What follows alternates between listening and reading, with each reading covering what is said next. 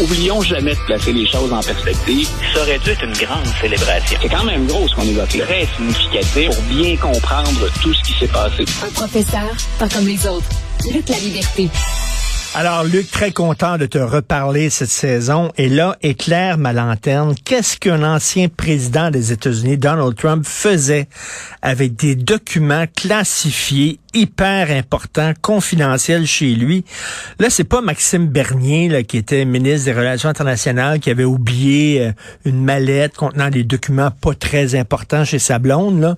Euh, on parle de quelque chose de pas mal plus grave. Qu'est-ce qu'il faisait avec ces documents-là? Est-ce qu'il voulait les vendre? Est-ce qu'il voulait les échanger contre des informations sur ses adversaires? C'est quoi ça?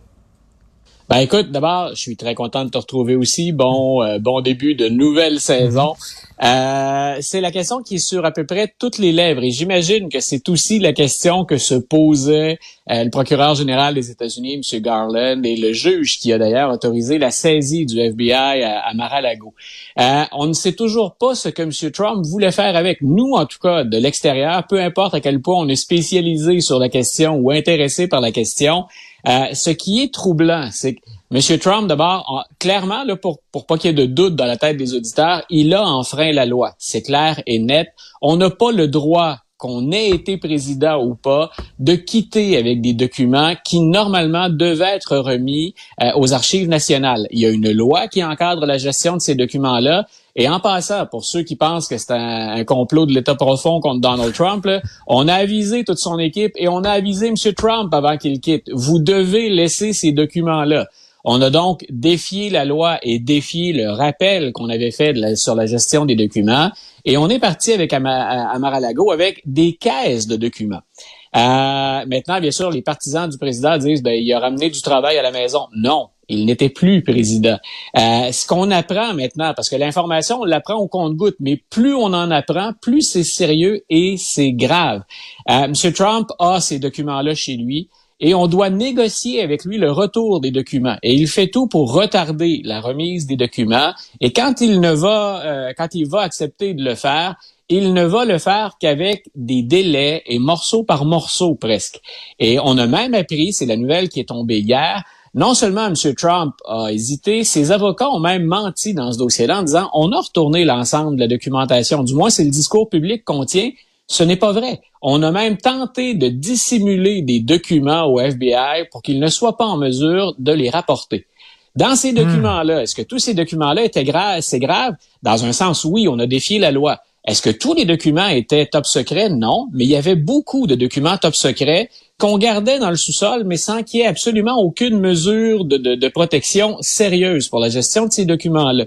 Et toujours pour le bénéfice des auditeurs, tant qu'à faire un topo pour nous ramener à aujourd'hui, ce matin, euh, ces documents-là, là, il y en avait des top secrets. Faut savoir que ce qu'on appelle top secret, ce qu'on voit dans les séries télévisées ou dans les films, euh, il y, a, y, a, pas, il y a, des niveaux de, de où il y, y a, un rang, il y a une classification. Et M. Trump avait en sa, en sa possession parmi les documents les plus sensibles sur la défense et sur la protection des États-Unis. Ben voyons. Donc, c'est il faut pas se fier à ce que les avocats de M. Trump ou M. Trump disent. Il y a effectivement quelque chose de grave.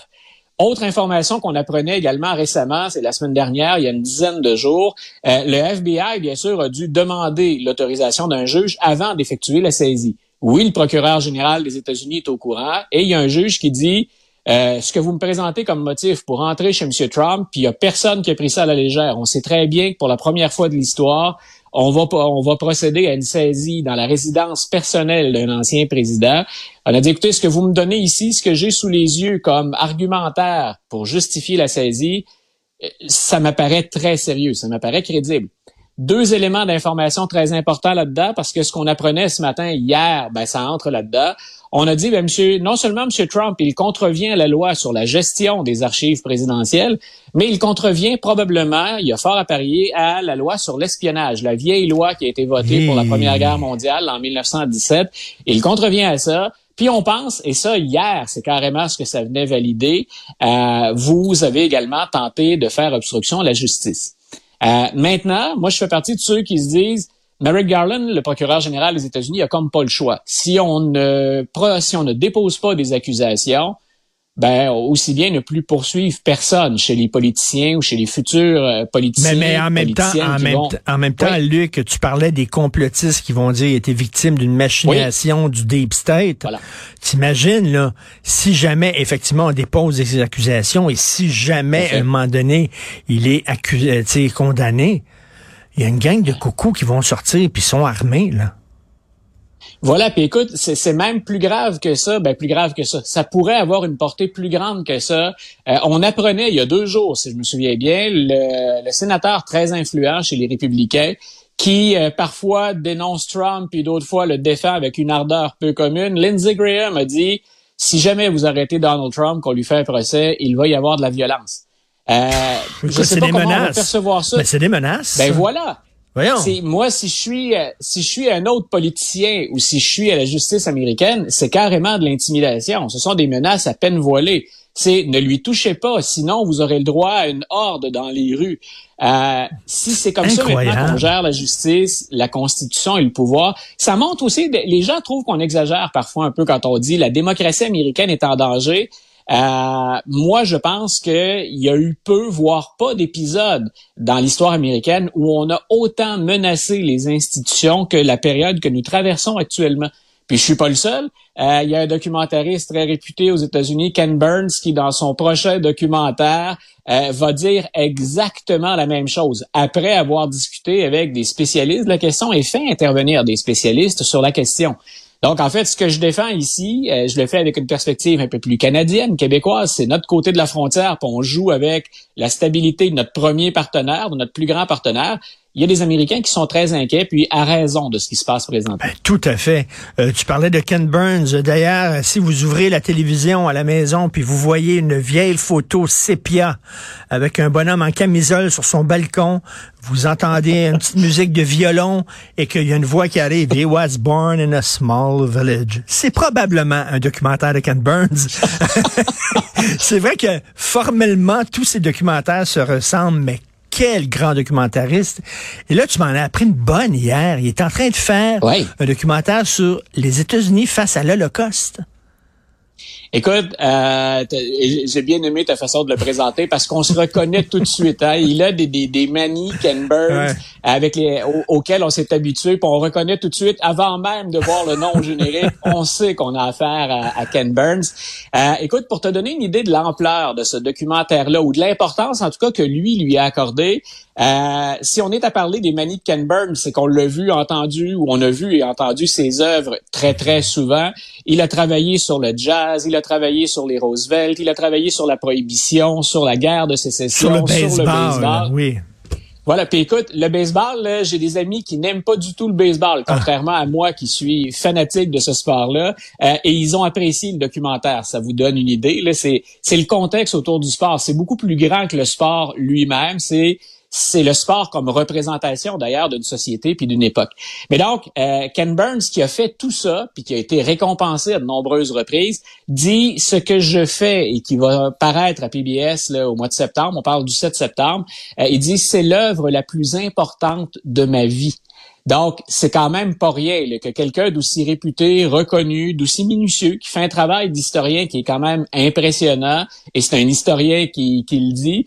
Euh, écoute, c'est quand même... Est-ce qu'on va apprendre que les, les Américains FDR savaient ce qui se passait avec les camps de concentration, qu'ils n'ont rien voilà, son documentaire son documentaire, d'ailleurs, c'est un vieux projet qu'il avait, mais qui, qui, a pris de la vitesse quand le musée sur l'Holocauste euh, à Washington l'a contacté. Puis on a écoutez, on met à votre disposition des sources, des sources primaires, puis on met à votre disposition également les experts avec lesquels on travaille.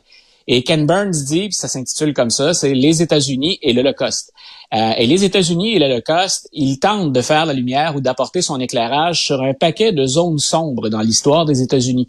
Entre autres, quand tu réfères à, FDR, c'est un des présidents qui arrive au sommet de la liste. Quand on sonde les Américains sur quels ont été les plus grands les plus grands présidents, même les historiens placent FDR habituellement dans, dans le haut de la liste. Euh, ben, FDR aurait été antisémite. Et on se demande, et c'est une question que Ken Burns pose dans son documentaire, euh, une fois que les Américains ont été informés de ce qui se passait dans les camps de, de, de travail, dans les camps d'extermination, comment se fait-il que l'armée américaine n'ait pas bombardé les lignes de chemin de fer qui menaient, on, se rappellera tristement que, bien entendu, on, les, Juifs étaient déportés vers les camps, puis que c'est le chemin de fer qu'on qu'on utilisait. Euh, on se demande comment se fait-il que l'armée américaine n'ait pas visé les chemins de fer? Euh, il, il va insister beaucoup aussi dans ce documentaire-là, puis ça, on sait qu'il y a bien de, des grandes compagnies qui ont ça malheureusement dans un passé qui est assez trouble. Comment se fait-il que de grandes entreprises américaines ont financé euh, ou produit du matériel pour le régime nazi. il parle de Ford, par exemple, qui dit ben ils ont fourni des véhicules euh, aux nazis hmm. pendant la deuxième guerre mondiale. Hmm. Et la question qu'il pose, euh, tu vois, elle est, elle est complexe puis elle est double. On dit est-ce qu'on ne le fait, par exemple, chez Ford, que pour satisfaire l'ambition, ou appelons ça la voracité, si on remet un peu en question le, le capitalisme, et dit est-ce qu'on ne faisait ça que pour satisfaire les actionnaires, pour augmenter les ventes et les profits, ou encore si les dirigeants de Ford qui encourageaient de, directement ou indirectement les nazis le faisaient parce qu'ils étaient antisémites. Donc, c'est un grand nombre de questions auxquelles on va tenter de répondre comme ça, sources et témoignages d'historiens ou de spécialistes à l'appui. C'est trois épisodes de deux heures, donc six heures pour faire la lumière sur une relation trouble des États-Unis euh, avec eh, le régime très nazi. hâte de voir euh, ça. Puis bien sûr avec avec les Juifs. On va certainement parler de Walt Disney aussi, hein, qui était un antisémite virulent, vraiment épouvantable. Charles Lindbergh aussi, etc. Là. Donc, euh, ça risque d'être fort intéressant. Et, et, nos auditeurs oublient peut-être que ces, ces tentations-là nazies, elles ont été nombreuses en Amérique du Nord. Tu vois, pour un de mes cours, je fais travailler mes étudiants prochainement sur un, un texte d'Adrien Arcan. Et euh, on oublie qu'Adrien Arcan, ici, ça a été un sur la scène internationale, un des plus actifs. L'histoire ici lui a réservé une part sombre, puis on, on sait qu'il a été emprisonné pendant la Deuxième Guerre mondiale, le temps de la guerre, parce qu'on craignait pour la sécurité, on a interdit son parti. Mais on oublie qu'il avait des sympathisants et qu'il a été extrêmement actif. Donc, mmh. euh, voilà, moi j'ai tout comme toi, j'ai bien hâte. Ce que j'ai hâte de voir, ça c'est l'historien, bien sûr, c'est la déformation euh, professionnelle. J'ai hâte de voir quelles sont les sources qu'on va utiliser. Que va-t-on faire dire à ces sources, à ces documents de l'époque?